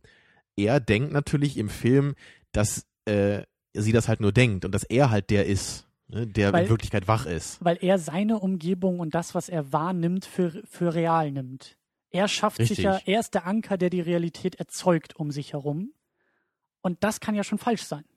Das sagt Ja. uns der Film ja auch nicht, dass Da, er da, nicht. Da, äh, da können wir ja auch als Außenstehender einfach nicht hundertprozentig entscheiden, wer denn jetzt recht hat. Weil beide denken nun mal im Grunde von dem jeweils anderen, dass er träumt. Ja. Wie sollen wir jetzt als Außenstehende das wirklich beweisen können? Wir können halt nur versuchen, an Indizien uns zu überlegen, was würde denn mehr Sinn ergeben. Und im Endeffekt haben wir sogar noch das Problem, dass wir nur seine Perspektive kennen. Also der Film schlägt sich auf eine Seite, auf seine Seite, Mhm. Aber nicht argumentativ. Nee, das, das sorgt halt nur dafür, dass wir tendenziell so im Verlaufe des Films eher auf seiner Seite sind und erstmal ihm auch glauben, was er uns erzählt. Erst dann gegen Ende überlegen wir, hm, vielleicht ist ja wirklich seine Frau die, die recht hat. Ganz genau. Das ist halt eben bekanntes Problem in der Philosophie. Woher wollen wir wissen, dass das, was wir wahrnehmen, Ja, tatsächlich das existiert? Außenweltproblem, so heißt das, ja. Ja. Ja, und eine abgefahrene Interpretation gab es ja dann auch noch, ähm, nämlich dass äh, Ellen Pages Charakter, wie ist sie nochmal, diese Ar- Ariadne oder so, Ariadne, dass, Ariane. dass sie möglicherweise äh, Cops äh, Psychiaterin ist und dass äh, sie, also dass er im Grunde bei ihr auf der Couch liegt in irgendeiner äußeren Welt, den Tod seiner Frau Mhm. verarbeiten muss. richtig, und dass die beiden oder, oder dass sie möglicherweise sogar so eine Art Inception bei ihm vorgenommen hat, um das Ganze irgendwie ja, äh, um ihn irgendwie zu, zu heilen, ne? um so, so eine seelische Reinigung vorzunehmen. Ja. So eine, so eine Katharsis. Und da, da gab es ja auch, ich weiß nicht, das war glaube ich noch eine andere Interpretation wieder, dass, dass man auch sich dann überlegen kann, dass halt die ganzen verschiedenen äh, ähm, Charaktere im Film, so ähnlich wie das bei der äh, bei der ähm, autobiografischen Sicht so auf auf, auf den Film der Fall war, dass die hier alle für verschiedene Teile seiner Psyche stehen. Und dass es so einmal diesen diesen diesen Helden halt irgendwie gibt, das wäre dann Joseph Gordon-Levills Charakter.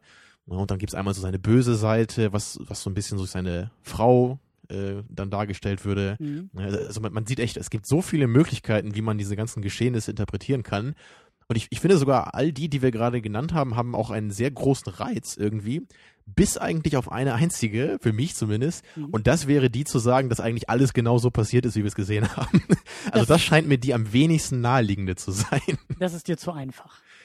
Ja, oder, oder es scheint mir, also es scheint mir einfach so unwahrscheinlich, dass das irgendwie das ist, was Nolan sich am ehesten noch überlegt hat. Weil es ja so viele Indizien gibt auf verschiedene Interpretationsweisen, das kann doch nicht alles aus dem Nichts gekommen sein. Ja, und vor allen Dingen ist, wäre es verwunderlich, wenn Nolan uns genau das zeigt, was wir sehen sollen. Das ist so, Memento arbeitet so ja auch nicht. Der versucht ja auch mit uns zu spielen und uns zu Mhm. belügen. The Prestige, ganz recht, deutlich. ja, ja. Und es wäre sehr verwunderlich, wenn Nolan einfach nur sagt, ja, genau so ist alles passiert. Aber, und deswegen, wie gesagt, finde ich den Film immer so schön, wir können konstruktiv mit dem Film über all diese Sachen diskutieren. Und diese, diese Interpretationen schließen sich Mhm. nicht zwangsläufig gegenseitig aus, aber ich mag es sehr, sehr gerne, eben auch so ein bisschen verkopft mit solchen Filmen umzugehen und dann in einer gemütlichen Runde nach dem Kinobesuch bei einem Bier noch stundenlang konstruktiv mit, Argu also mit Argumenten aus dem Film über den Film zu diskutieren. Das Schöne ist halt einfach auch, man muss halt nicht jetzt all diese Interpretationen durchdenken, um den Film mögen zu können. Man kann sich auch einfach sagen, ich lasse mich einfach ein bisschen darauf ein, auf diese Traumgeschichte, ne, versuche mir dann eher mich so an die an die eher naheliegenderen Interpretationen zu halten, ne, oder mir dann zu überlegen, okay, fällt der Kreisel am Ende oder fällt er nicht, ne, dass das eigentlich so alles ist, was ich jetzt irgendwie versuche da rein zu interpretieren und den Film sonst einfach eher so als Popcorn-Kino zu nehmen, weil das kann er ja auch. Ja. Der Film hat ja trotzdem, obwohl es vielleicht hätte mehr sein können für meinen Geschmack, er hat ja trotzdem eine Menge Audiovisuelles zu bieten. Er ist unglaublich toll gefilmt. Es gibt auch zig einfach großartige Schauspieler in dem Film. Also alle Performances sind einfach super. Da gibt es niemanden, der mir ansatzweise irgendwie negativ aufgefallen wäre. Ja. Also auch auf so einer simpleren Ebene ist der Film halt total cool. Und ähm, da, daran denke ich, also dabei denke ich halt eben auch an äh, unsere Episode zu dem Total Recall Remake. Ne, Oh, weil das war ja im Grunde, also diese Thematik bei Total Recall ne, oder gerade auch im Original, die war ja so ähnlich. Da geht's ja auch irgendwie dann auch am Ende, Ja. wird ja auch so die Frage gestellt, Ja. war das Ganze vielleicht ein Traum? Ne? Und da hattest du ja auch zu Recht eben dich darüber beschwert, dass, also gerade beim Remake, dass dieser Film einfach so wenig hergibt, um das halt belegen zu können. Also man kann halt nicht einfach sagen, ja, wahrscheinlich war das alles ein Traum und deswegen macht diese ganze absurde Action jetzt plötzlich Sinn, sondern das reicht halt nicht, da muss halt ein bisschen mehr kommen. Und ich, ich habe da jetzt auch äh, neulich auch gehört, ich glaub, der, der Jacker hier hat in den Kommentaren auch geschrieben, dass wohl bei dem Director's Cut von dem Remake das Ganze wohl ein bisschen mehr ausformuliert sei. Kann natürlich sein, wir kennen ja nur die Kinoversion. Aber das war einfach ein ganz großes Problem da für mich. Ich kann halt nicht einfach nur irgendwie in der letzten Minute so gesagt bekommen, so ja, vielleicht war ja alles ein Traum.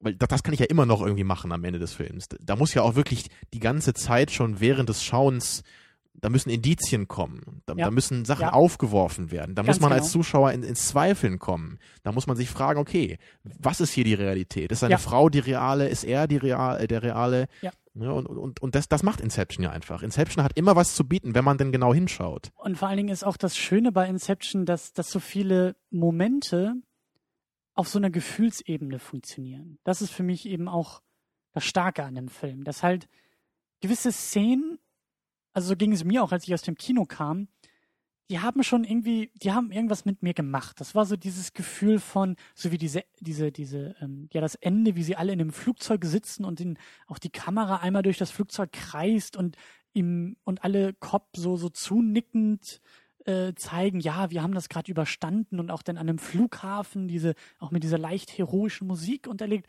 Das hatte für mich irgendwie sowas, sowas Künstliches, irgendwie so ein Genau das. sowas Fremdes. Also das war so ein Gefühl von, ich, das, das, das kann irgendwie nicht ernst gemeint sein. Aber das ist eben nur so ein unterschwelliges Gefühl gewesen. Das war jetzt nicht, dass Mhm. ich meine Arme verschränke und sage, was ist das denn für ein Quatsch? Da steht nicht der rosa Elefant im Hintergrund, ja, der dir zeigt, klar, das muss ja alles ein Traum sein. Genau. Und, und gerade die Szene, die du gerade nennst, so am Ende, das ist mir heute auch besonders aufgefallen, was mir vorher nicht so aufgefallen ist. Und auch eben, dass man gerade so diese, diese letzte Einstellung, wo man alle Mitglieder des Teams nochmal so sieht, wie sie ihm so, so zunicken, Ja. alle schauen, entspannt, wie man auch diese Szene so in vielerlei Hinsicht einfach dann auch deuten kann, auch in Bezug auf diese Sachen, die wir eben angesprochen haben.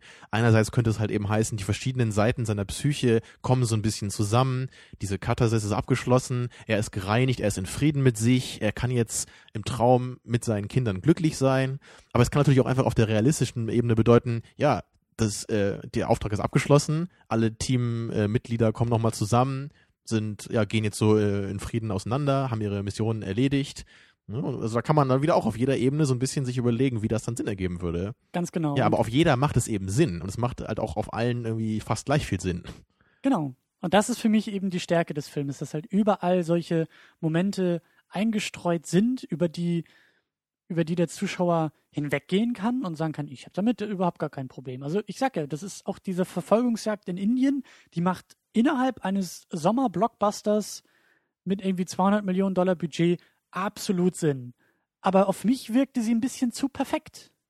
Das wirkte Mhm. zu perfekt. Aber mit Inception kann ich dieses zu perfekte argumentativ für meine Interpretation auch nutzen. Richtig. Dadurch wird es dann eben kein Fremdkörper, sondern es wird zu einem, einem, äh, ja, einem, einem Puzzlestück, könnte man sagen, zu der eigenen äh, Interpretation. Es wird vor allen Dingen, und da, da muss man vielleicht ein bisschen vorsichtig mit umgehen, es wird vor allen Dingen kein Kritikpunkt mehr an dem Film.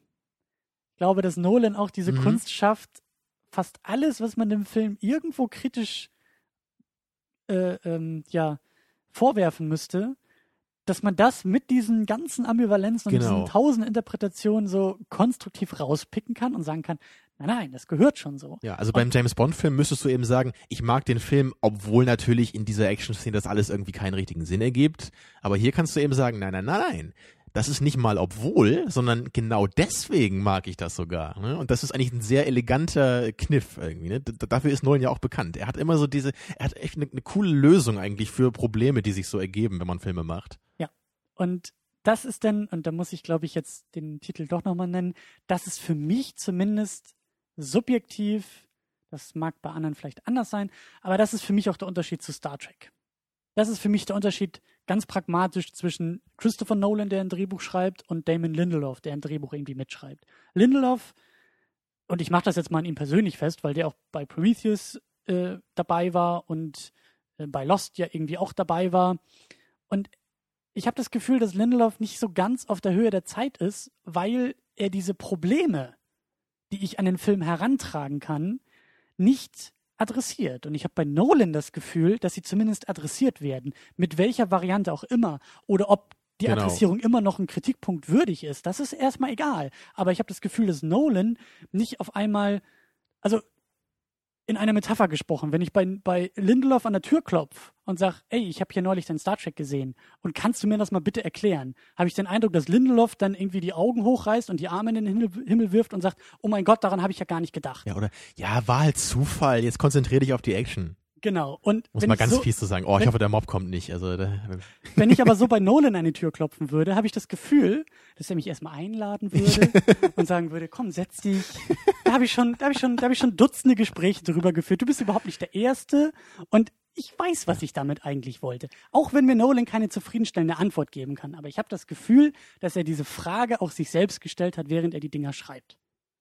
Und Mhm. wie gesagt, das kann auch sehr subjektiv sein. Vielleicht mache ich mir das Leben jetzt sehr einfach und äh, äh, lass Nolan auch zu leicht davonkommen vom Haken, dass er einfach sich sämtlicher Kritik dadurch so ein bisschen äh, entwinden kann. Aber so, so, so denke ich zumindest über Nolan. Ja. Ja, damit haben wir Nolan ja eigentlich schon mal ganz gut äh, kategorisiert hier.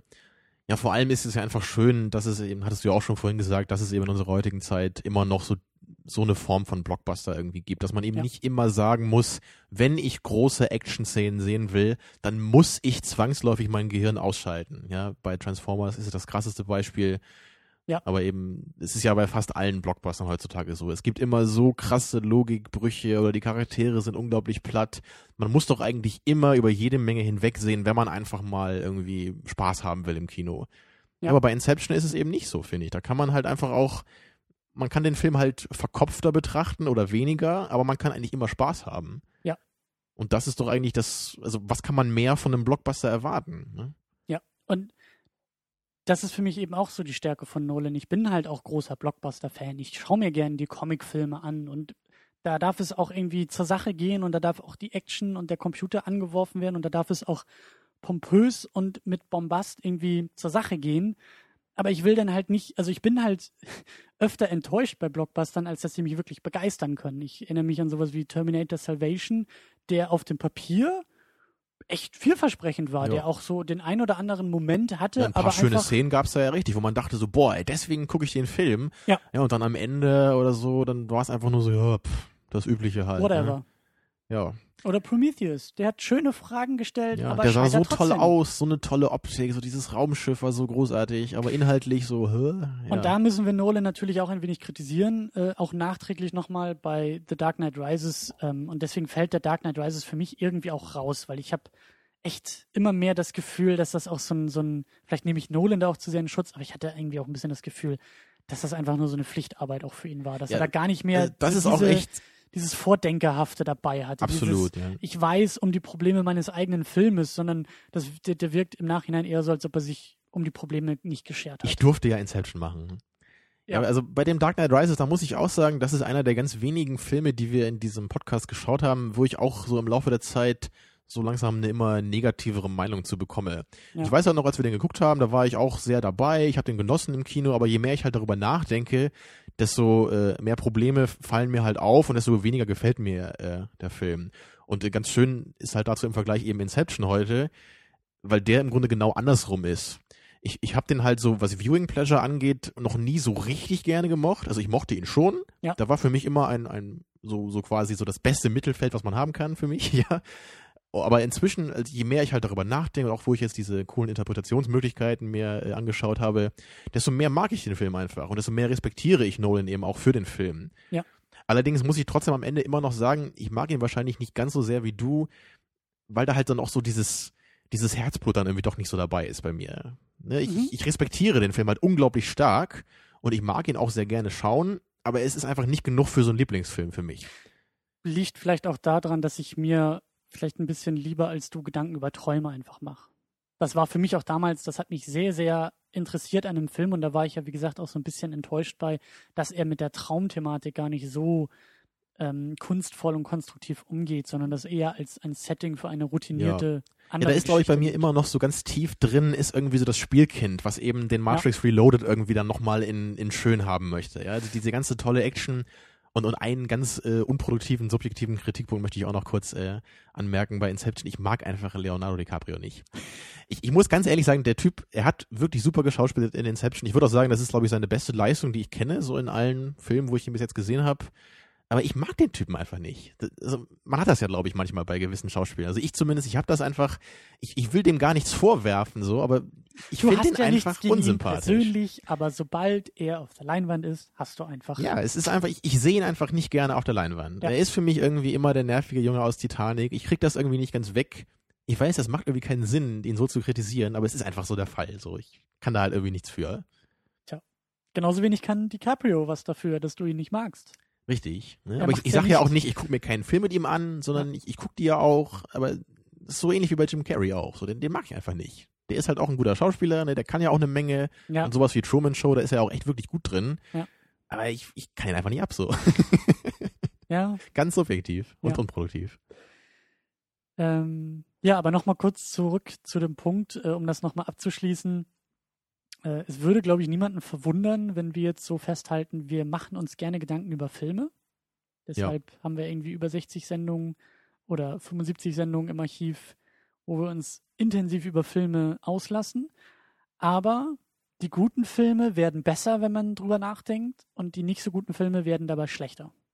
Richtig. Und das fällt mir eigentlich auch äh, immer mehr auf, so persönlich, auch je länger wir diesen Podcast machen, ne, weil wir kommen ja nun mal mindestens einmal die Woche hier zusammen und reden auch detailliert eben über einen Film. Ja. Und das führt, glaube ich, einfach auch dazu, dass wir einfach anspruchsvoller werden oder dass sich so unsere Präferenzen ein bisschen verschieben. Ne, wir wollen einfach, glaube ich, jetzt einfach mehr verkopfte Sachen haben, weil wir halt eben auch so viel über so einen Film dann reden.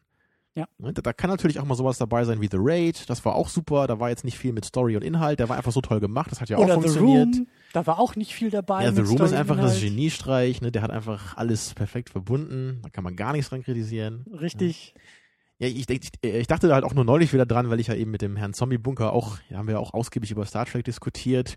Und er hat mir da auch so mal so ein bisschen vorgeworfen, so jetzt lass dich doch mal ein bisschen drauf ein, ne, so auf den Film. Und, und das, das stimmt ja irgendwie auch. Aber ich muss ja trotzdem sagen, ich, ich kann es halt irgendwie einfach inzwischen immer schlechter, weil ich es einfach gewohnt bin, mir über Filme unglaublich viel Gedanken zu machen. Und er ist halt, glaube ich, eher so, so äh, in diesem Modus dabei, ich lasse mich einfach darauf ein, ganz natürlich. Ich will einfach Spaß haben bei so einem Film. Und, und ich, ich bin halt schon fast eher so dieses, so Film, jetzt, jetzt mach mal einen Fehler hier und dann, dann den sehe ich aber sofort. Ne? Also ich, ich bin halt sehr, sehr kritisch schon von vornherein, eigentlich bei allen Filmen eingestellt. Hm, Ne? ja, das, ist halt, das muss halt nichts Gutes sein. Ne? Das ist, es ist aber einfach nur so bei mir inzwischen. Ich glaube, es ist auch mehr oder weniger so ein bisschen dieses allgemeine Kritikerproblem. Oder so dieses, dieses, so ein bisschen, naja, wenn du halt in einer Materie drin bist, dann gehst du ganz anders damit um, als Absolut, Leute, wenn, ja. ich, wenn ich dreimal im Jahr einen Film gucken würde oder zweimal im Jahr ins Kino gehen würde, dann würde ich Filme wahrscheinlich auch anders wahrnehmen, ohne das jetzt irgendwie Stefan zu unterstellen oder irgendjemanden. Aber es er ist, halt ja auch was jemand, der viele anderes. Filme kennt. Ne? Das muss ja auch nicht so passieren. Aber er Klar. hat's, man kann es auch positiv formulieren, man kann ja auch sagen, er hat es einfach geschafft, trotzdem noch in erster Linie erstmal so auf dieser Viewing-Pleasure-Ebene zu bleiben und erst danach auf diese verkopfte zu gehen. Wobei es bei mir halt absolut gleichzeitig ist. Also ich, ich, ich kann halt inzwischen keinen Film mehr gucken, ohne äh, absolut drüber nachzudenken. Ja, und das ist halt eben auch, ähm, ich habe eben auch so ein bisschen festgestellt, jetzt hier durch, durch dieses Podcast-Ding, dass wo meine Präferenzen einfach liegen. Und sobald irgendwie ein Film mit seiner eigenen Struktur spielt und eben mal nicht, also formulieren wir es mal so rum, sobald ein Film nicht linear und nicht chronologisch erzählt, bin ich irgendwie dabei. Zumindest das wärst du erstmal interessiert. Ne? Ja, und, und, und Das also muss ja nicht ist- automatisch gut sein dann, ne? siehe Catch 44, Genau, aber, aber, das zumindest ist, hast du Interesse daran. das ist, glaube ich, so der, der gemeinsame Nenner aller meiner Lieblingsfilme. Und das ist mir auch erst in diesen ganzen Diskussionen, wenn ich immer wieder auf diese Filme verwiesen habe, aufgefallen, dass das der einzige Punkt ist, den sie, der sie alle, den sie alle irgendwie gemeinsam haben. Irgendwie mit der Struktur des Filmes zu spielen und zu brechen und damit irgendwas zu machen. Und ja, und das ist, ähm, Das ist echt interessant. Das, das, das stimmt auch. Ich kenne ja deine Lieblingsfilme auch so ein bisschen und bei Memento sind wir uns auch einig. Aber bei mir ist es, glaube ich, eher so, meine Lieblingsfilme sind wirklich die, wo ich persönlich einfach das Gefühl habe, dass alle Elemente einfach zusammenspielen. ne? Das kann halt eben auch sowas wie Seven sein. Das ist jetzt nicht irgendwie die abgefahrenste Idee aller Zeiten. Das ist einfach ein grundsolider Plot, der grundsolide gespielt ist. Also grundsolide klingt wieder so negativ schon fast, ne? Der einfach, einfach perfekt ist für das, was er ist. So, ne? so schreibt man einfach ein Drehbuch. Oder so müssen Charaktere funktionieren. Und das ist für mich einfach so das, das Nonplusultra bei dem Film. Wenn ich da wirklich in jeder Hinsicht Ja. sagen kann, das ist, dieser Film ist ein Beispiel dafür. Dieser Film ist ein Beispiel dafür, ja. Egal welche Kategorie ich irgendwie anführe, ne? sei es das Acting, sei es die Story. Ja. Ich, ich glaube, das ist einfach auch so, man guckt ja einfach immer mehr Filme so im Laufe des Lebens und wenn ich halt irgendwie das Gefühl habe bei einem Film, ich kann halt irgendwie einen anderen Film heranziehen und sagen, ja, ja, da ist dieses Element aber viel besser als hier, dann ist es halt automatisch für mich ein Problem. Ja, und dann ist es halt eben sowas wie bei Seven, da sehe ich einfach kein Problem, weil ich einfach bei keinem Film irgendwie ne, einen Plot sehe, der noch besser ist als bei Seven. Vielleicht anders, aber nie besser. hm. ja, jetzt haben wir hier noch so eine eigene psychologische äh, Diagnose angestellt. Aber, Aber passt ja eigentlich ganz gut auch zu Nolan, weil er ist ja eben auch einer, der unseren Filmgeschmack sehr mitgeprägt hat, ja, quasi Fall. definiert ja irgendwie auch. auf jeden Fall. Der wurde ja auch eigentlich, das war ja schon fast anstrengend wahrscheinlich am Anfang, ne, wie oft wir dann immer so auf Nolan eingegangen sind. Ja. Ne, so, wenn uns der Film nicht gefallen hat, sagen wir dann, ja, aber Nolan hätte es ja besser gemacht. Ne, so jede Woche dann. Ne? In Nolan We Trust. Und heute können wir endlich sagen, ja, äh, hört euch doch mal die Folge zu Inception an, da haben wir das alles erklärt. Ich bin aber auch ganz stark dafür, dass wir diesen Nolan äh, des Öfteren nochmal in die Sendung holen werden mit seinen Filmen. Also The Prestige möchte ich ganz, ganz, ganz, ganz bald und gerne auch nochmal schauen, weil Mhm. das für mich so ein ähnliches Ding ist wie bei dir jetzt Inception. Den, ich glaube, je länger ich über den Film nachdenke, desto besser wird er eigentlich. Ich war meine, mein initialer Eindruck war eher enttäuschend, bis ich verstanden habe, was Nolan tatsächlich mit diesem Film vorhat, nämlich auch wieder eine Struktur aufzubauen, die ich so erstmal gar nicht gesehen habe. Und jetzt, wenn ich ihn ein zweites Mal gucken würde und auf diese Struktur, glaube ich, achten würde, dann ziehe ich, glaube ich, viel mehr aus dem Film. Und das wäre, glaube ich, auch wieder eine schöne Diskussion. Ja. Aber äh, unser Programm ist sowieso schon voll. Aber das wäre auch wieder so ein Film. Und Memento, den müssen wir auch irgendwann nochmal nachholen. Ja, also die beiden, die müssen eigentlich auch langfristig zumindest nochmal zur Sprache kommen hier. Ja, auf jeden Fall. Ja, Wobei es bei Memento ja eigentlich echt cool wäre, wenn wir da mal jemanden als Gast hätten, der den Film überhaupt nicht mag. Weil wir ja beide den irgendwie als Lieblingsfilm haben. Wäre es eigentlich ganz schön, wenn man da noch so einen, so einen Advocates Diaboli dabei hat. Tja. Als Nolan-Hasser. Ja, bewerbt euch als Nolan-Hasser hier. ja, aber bis dahin können wir erstmal äh, Inception versuchen einzurahmen und abzuschließen. Du sagst, der Film gefällt dir jetzt sogar noch einen Tick besser als vorher? Genau. Ja, so wie du gerade meintest bei Prestige. Je länger ich über den Film nachdenke, ne, desto mehr respektiere ich ihn. Er schafft es halt einfach aufgrund so ein paar ja fast blöder subjektiver Einstellungen bei mir halt eben nicht ganz ein Lieblingsfilm zu werden. Ja. Aber ähm, letzte Woche haben wir noch gesagt, so äh, Prestige und Inception sind so ein bisschen anders, äh, bisschen vertauscht bei uns. Aber ich glaube, man merkt dann langsam auch, wie die nähern sich beide so ein bisschen an. Ne?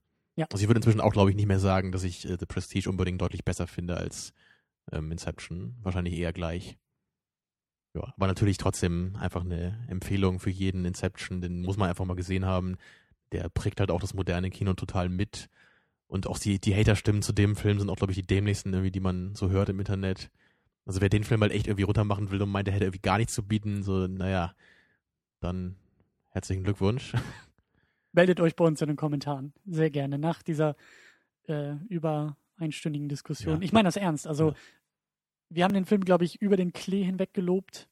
Ähm, ja, ich will auch nicht sagen, dass man den Film irgendwie äh, mögen muss, aber ich finde es halt krass, den Film halt irgendwie so gar nicht zu respektieren und zu sagen, das ist halt ein völliger Mist, was der Film macht. Also kann ich mir halt überhaupt nicht vorstellen, wie man das irgendwie sehen soll. Dass man nicht mal so dieses Meta-Ding irgendwie zumindest respektiert, ne? Oder diese ganzen verschiedenen Deutungsmöglichkeiten, die alle Sinn ergeben. Ja. Naja, aber gibt es bestimmt jemanden, der mir da widersprechen würde? Ja, ich würde es nicht tun. Mir gefällt er sehr, sehr gut. Ähm, irgendwo in, diesen, in diesem Gewirr von Lieblingsfilmen schwirrt er auch herum. Es gibt ein paar, die, die, mir, die mir noch wichtiger sind, aber ich mag einfach auch diese Wirkung, die der Film erzielt hat. Ich mag es, dass dieser Film auch einfach dieser Erfolg wurde, ein Blockbuster, ein wirkliches Popcorn-Kino bietet und ich eben nicht wie bei anderen Michael Bay-Filmen das Kino verlassen muss und eigentlich erstmal ein Aspirin einschmeißen muss, weil ich das Gefühl habe, irgendwie verblöden mhm. zu müssen nach dem Film.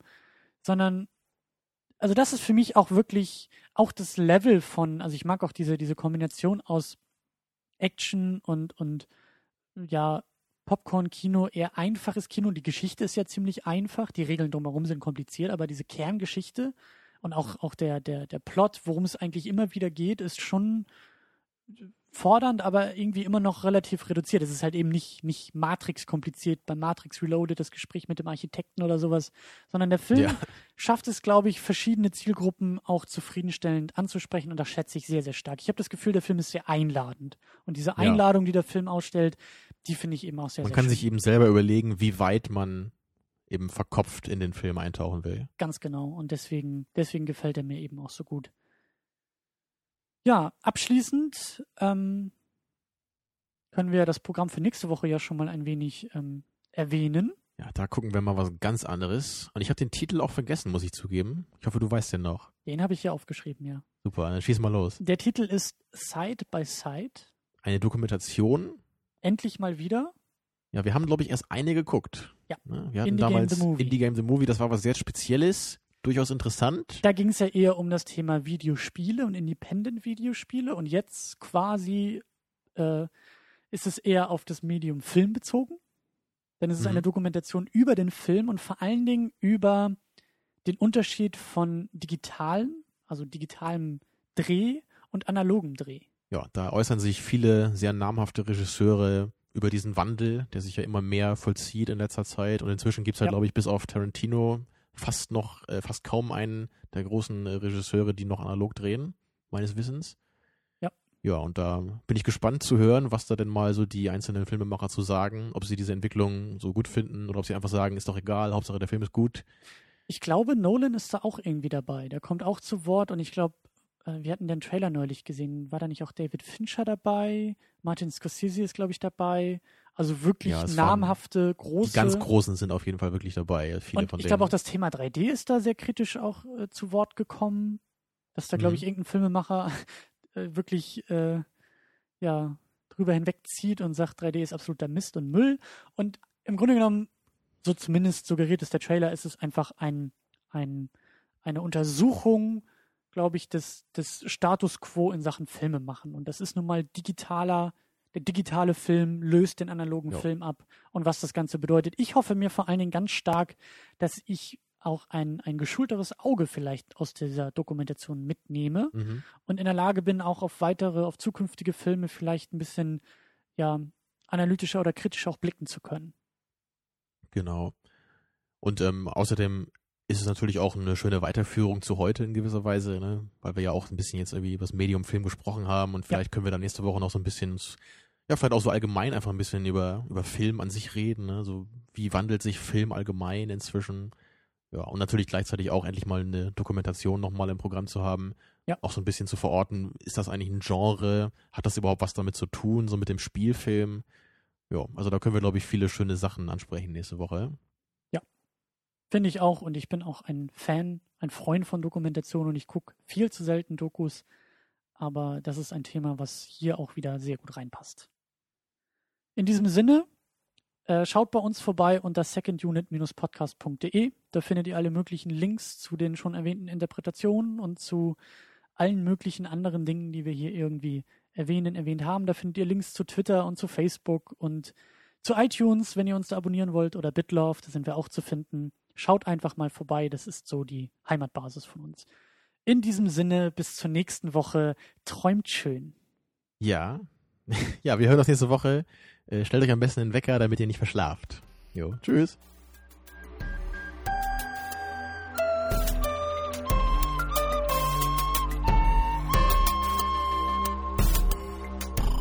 Second Unit. Second unit.